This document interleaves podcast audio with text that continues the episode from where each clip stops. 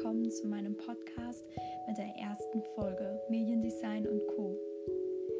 Ich hoffe, die erste Folge gefällt euch und ihr könnt auch ein bisschen was mitnehmen, ein paar Informationen und Erfahrungen sammeln und so weiter. Wenn ihr Feedback an mich habt, könnt ihr mir das auch natürlich auch gerne rückmelden.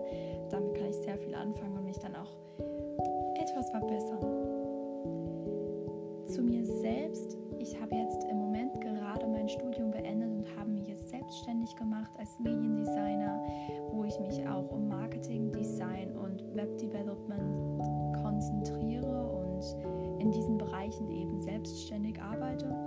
Also falls ihr Fragen an mich habt zu meinem Studium oder zu meinem Werdegang oder zu meinem selbstständigen Beruf jetzt als Freelancer, könnt ihr natürlich gerne auf mich zurückkommen, mir Nachrichten schicken und so weiter. Dann würde ich diese auch mal in einer Podcast-Folge ja, weiter beantworten.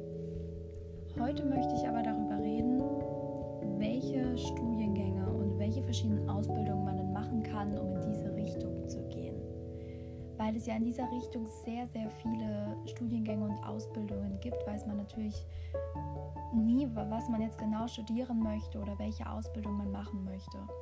Viele sagen dann, ich möchte irgendwas mit Medien machen. Aber was genau? Also es gibt schon ziemlich viele Studiengänge. Zum einen gibt es das reine Mediendesign, was auch meistens nur von privaten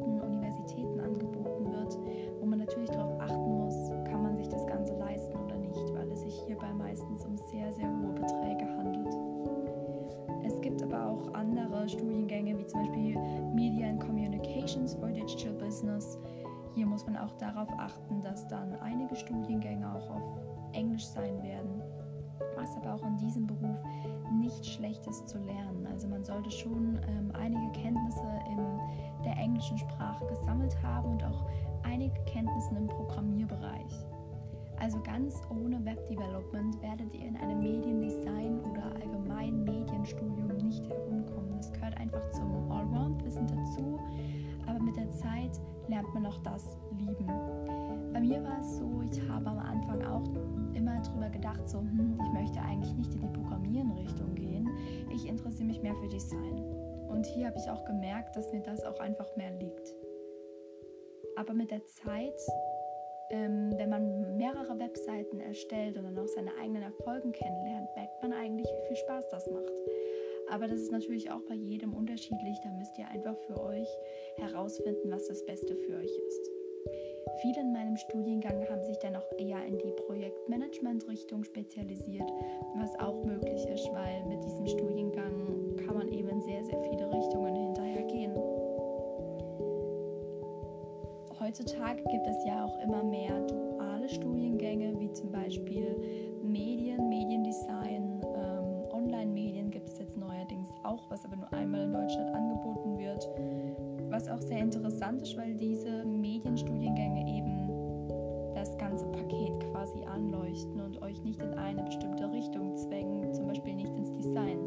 Wenn ihr also vorher nicht genau wisst, hey, in welche Richtung schlägt es mich jetzt im Medienbereich, wählt doch so einen Studiengang.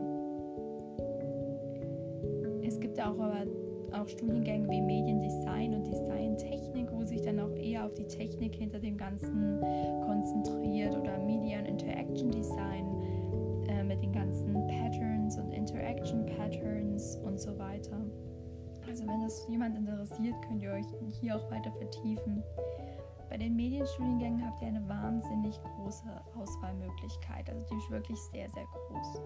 Bei mir war es damals auch, dass ich mich einfach nicht genau einigen konnte, welchen Studiengang ich jetzt genau wählen möchte, weil einfach so viele vorgeschlagen werden und sich irgendwie alles gleich gut anhört. Ich habe damals auch überlegt, soll ich jetzt eine Ausbildung oder lieber ein Studium machen?